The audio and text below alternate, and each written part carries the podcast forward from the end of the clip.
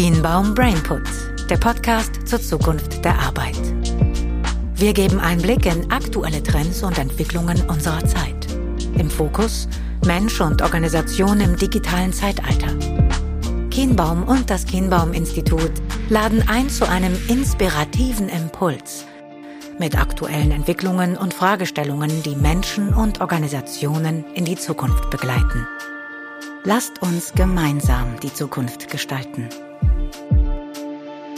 Herzlich willkommen zu Chiembaum Brainput. Ähm, mein Name ist Lukas Fastenroth und ich sitze hier heute mit André Petzel und wir freuen uns, euch heute eine weitere Folge von Chiembaum Brainput zu präsentieren, in der es heute um Innovation und Inspiration geht.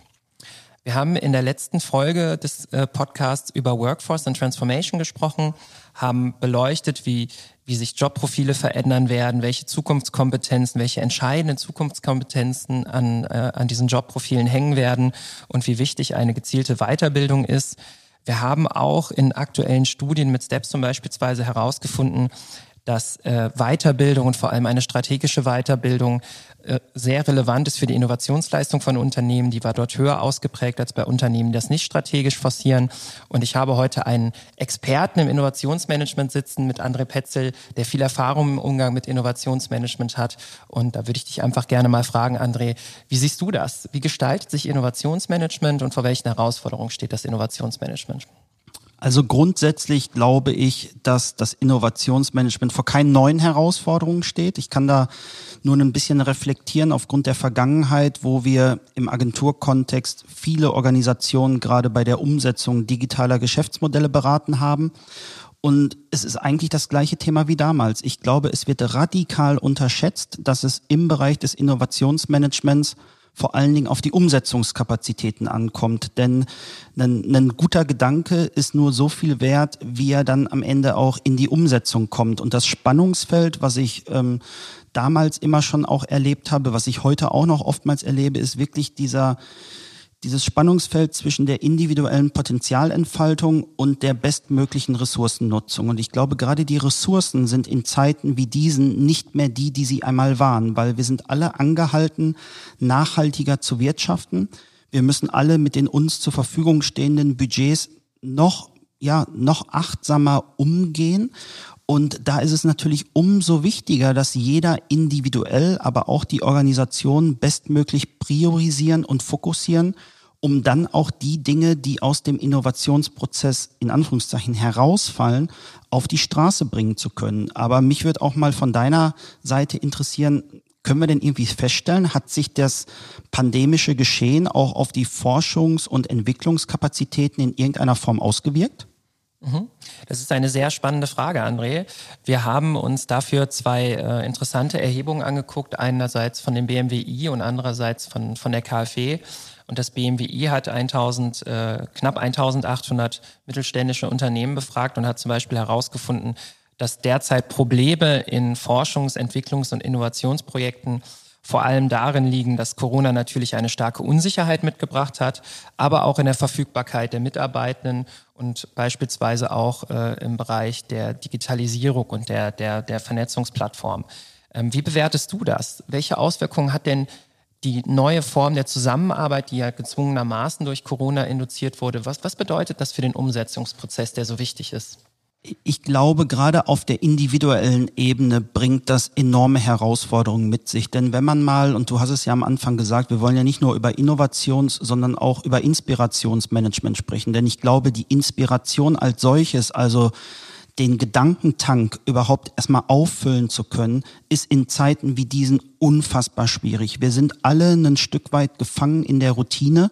Und wenn man mal auf ähm, Forscher wie beispielsweise Gerald Hüther blickt, der uns ja auch in unserem eigenen Markenprozess begleitet hat, dann sagt er, es, es braucht halt für Inspirations- und Innovationsprozesse braucht es vor allen Dingen Begeisterung. Und Begeisterung ist etwas, das entsteht durch ja die Bedeutsamkeit einer Sache zu erfahren, durch Aufmerksamkeit, durch aktive Erfahrung, durch Erfolgserlebnisse, aber auch durch emotionale Beteiligung.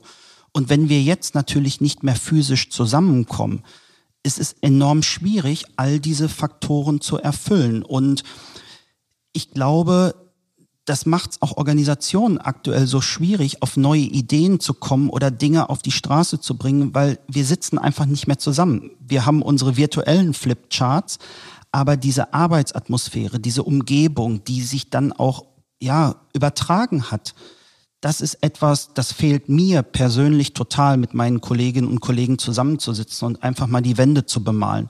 Und das ist, glaube ich, eine unfassbar schwierige Herausforderung. Und darunter leiden aus meiner Sicht auch einige Innovationsprozesse.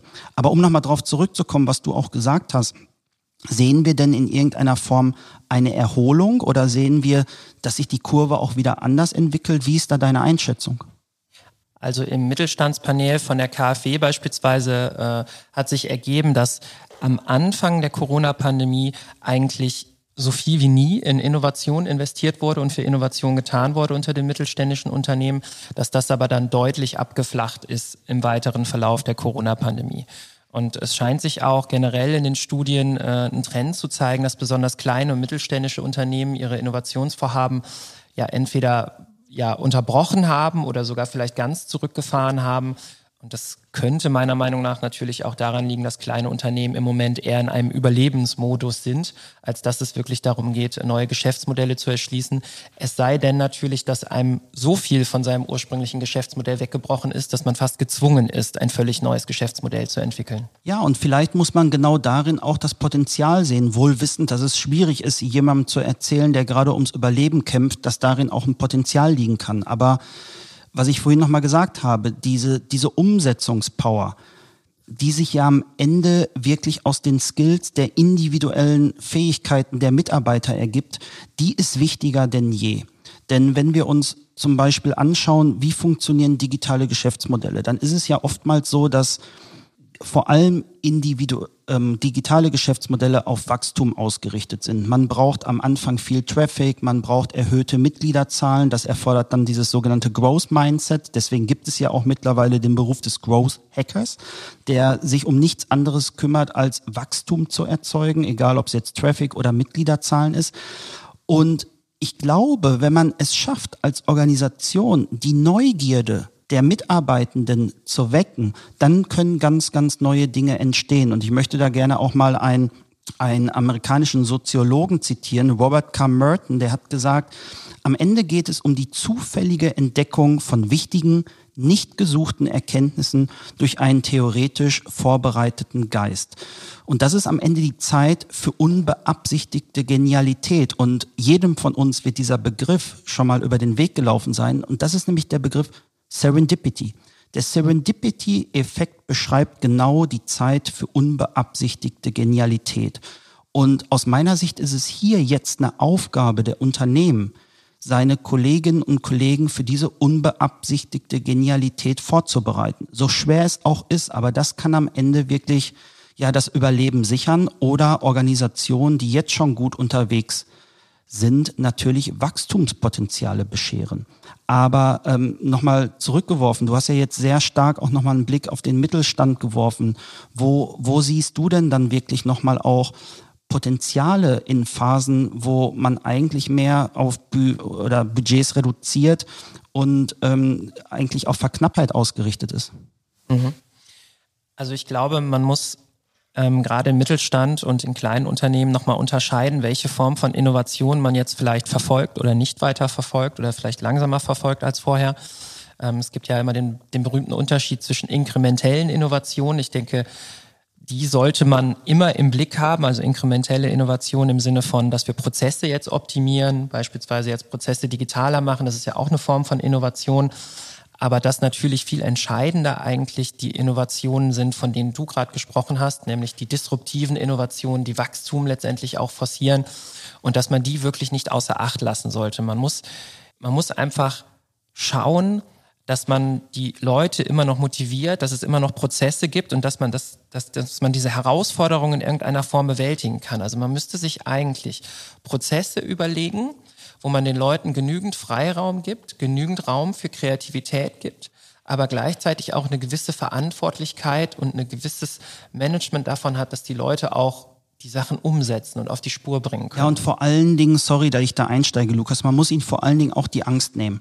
Das ist ganz, ja. ganz wichtig. Und ich bin da selber noch mal ein bisschen eingestiegen. Ich bin über den Dr. Georg Heusel gestolpert von der Gruppe Nymphenburg, der sich viel mit dem neurologischen Wirken unseres Gehirns auseinandergesetzt hat. Und der hat zum Beispiel gesagt, in Zeiten, wo viele ja auch über Burnout reden und über die individuelle Überforderung aufgrund der riesigen Informationsflut, sagt er, Leute, seid euch über eine Sache bewusst. Es gibt kein halbvolles Gehirn. Das Gehirn wehrt sich zwar gegen Überlastung, es schafft jedoch immer Freiraum für Inspirierendes und Wissenswertes. Und wenn wir das jetzt mal koppeln mit dem, was Gerald Hüther gesagt hat, und wir es schaffen, uns der Bedeutsamkeit einer Sache bewusst zu werden, dann können wir es auch schaffen, Dinge, die uns vielleicht aktuell überfordern, links liegen zu lassen und einfach einen Freiraum zu schaffen. Und ich glaube, diese diese Spirale, die man ja auch aktuell in der Psychologie immer wieder vor Augen gehalten bekommt, dass es einfach keine Entfluchtungsmöglichkeiten auch im individuellen Raum gibt, die muss man gemeinsam durchbrechen. Und da braucht man gegebenenfalls auch externen Support. Also ich glaube nicht, dass jede Organisation selber in der Lage ist, sich dort rauszuholen. Aber vielleicht braucht es mal die externen Impulse. Es braucht mal einen Workshop mit jemandem, der nicht aus dem Business kommt, der einfach auch mal einen anderen Gedankenraum aufmacht. Und das ist, glaube ich, genau das, was du gerade angesprochen hast. Und da möchte ich auch jeden, der uns jetzt hier gerade zuhört, ermuntern, einfach offen zu sein für Neues. Ich glaube, ja. wir haben eine Chance, aus dieser Zeit etwas Neues zu erschaffen. Und wir sagen ja auch gerne, ähm, lasst uns gemeinsam die Zukunft gestalten. Und das wollen wir selber ja, aber das wollen ja auch die Organisationen. Aber ich würde gerne nochmal zurückkommen auf das Thema Skills, worüber wir ja auch beim letzten Mal mhm. Äh, ausgiebig gesprochen haben. Kannst du nochmal für unsere Gäste vielleicht sagen, was sind es aus deiner Sicht für Skills, die es dann jetzt vor allen Dingen braucht, auch im Kontext des Innovationsmanagements? Was befähigt Organisation, was befähigt aber auch Individuen? Mhm. Also die wichtigsten Skills im Moment sind vor allem überfachliche Kompetenzen. Und zu überfachlichen Kompetenzen gehören Digitalkompetenz und dazu gehört natürlich auch, dass man neugierig ist, dass man lernbereit ist, dass man veränderungsbereit ist. Da sind wir auch schon im Bereich des Mindsets, wie wir das eben genannt haben, Mindset-Kompetenzen. Dass man sich mit neuen Themen auseinandersetzt. Das heißt ja nicht immer, dass alles, was neu ist, gut ist, aber man sollte es zumindest ausprobieren und schauen, inwiefern man das für sich nutzen kann und ob da vielleicht sogar Innovationen raus entstehen dass man natürlich auch in den Hard Skills in der Lage ist, mit digitalen Technologien umzugehen, dass man ein gewisses Methodenwissen hat. Ähm, das sind eigentlich im Moment die Kernthemen, die relevant sind. Und für mhm. Führungskräfte selbstverständlich natürlich dieses, dieses Management, das digitale Führen, das virtuelle Führen gewinnt einfach ganz wichtig an Bedeutung. Ich glaube, wir haben beide schon darüber gesprochen, wie schwer es ist, in deinem Fall bei den Mitarbeitern, in meinem Fall bei meinen Praktikanten, äh, überhaupt zu kontrollieren, was die Leute eigentlich machen und dass man die Leute nicht überfordert, weil man gar nicht mehr die Leute vor sich sitzen hat und gar nicht weiß, wie viel sie wirklich arbeiten zu Hause. Absolut, absolut. Und ich glaube, ohne Vertrauen geht's in Zeiten wie diesen überhaupt gar nicht. Und wir stehen alle, und das kann man ich glaube, das kann jeder von uns unterschreiben. Wir stellen alle vor extremen Herausforderungen, egal ob es beruflicher Natur oder privater Natur sind. Ähm, man sollte sich nur im Klaren darüber sein, und da möchte ich den guten Albert Einstein zitieren, der schon gesagt hat, Probleme kann man niemals mit derselben Denkweise lösen, durch die sie entstanden sind. Und wenn man sich das bewusst macht und sich vor Augen hält, dass eine Zeit wie diese, die ja tagtäglich von uns erfordert, auch Dinge neu zu denken, einhergehen kann mit Potenzialen, die sich entwickeln, dann ist das, glaube ich, ein schönes Bild, was man hat.